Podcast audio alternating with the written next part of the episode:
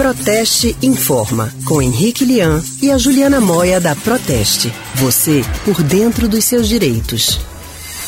É semana de pagamento do 13 terceiro, semana de Black Friday também, né? E a gente vai falar agora sobre essas promoções com a especialista em relações institucionais da Proteste, Juliana Moia. Boa tarde para você, Juliana. Boa tarde para vocês do estúdio e para todos os ouvintes também. Juliana, uma ótima tarde. É, Juliana, muitos consumidores já estão se preparando, né, para aproveitar o dia, para aproveitar essas promoções. O dia sexta-feira, dia 27 de novembro. Agora, quais são os produtos que estão sendo mais procurados este ano?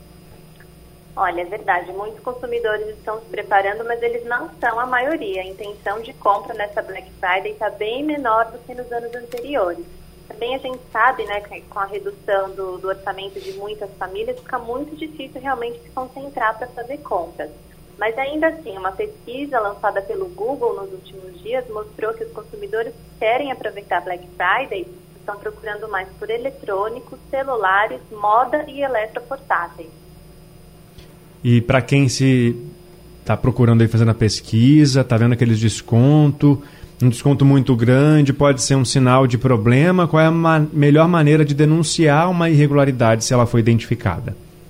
Com certeza, a fraude mais praticada na Black Friday é o que a gente chama de maquiagem de preços, né? Quando os lojistas anunciam falsos descontos. Eles acabam aumentando o preço dos produtos algumas semanas antes da Black Friday e quando chega na Black Friday voltam a anunciar um preço anterior. Então não é um desconto, mas uma maquiagem de preço. Essas situações são fiscalizadas pelos PROCONs de todo o país. Então, se o consumidor se deparar com essa variação irregular de preços, isso é uma prática ilegal, a denúncia deve ser feita aos PROCONs e também qualquer problema com as compras nessa Black Friday podem ser denunciadas no site da Proteste, que é o www.proteste.org.br. Ô Juliana, você pode dar dicas rápidas e práticas para o consumidor ele se proteger de golpes durante essas compras? Claro, então, para além dessa maquiagem de preços, é importante ter atenção aos sites nos quais as compras são efetuadas, porque surgem muitos sites fraudulentos com o objetivo de pegar os dados de pagamento dos consumidores. Então, prestar atenção no endereço do link que é acessado, evitar clicar nos links recebidos por WhatsApp, redes sociais, e-mail e outras mensagens.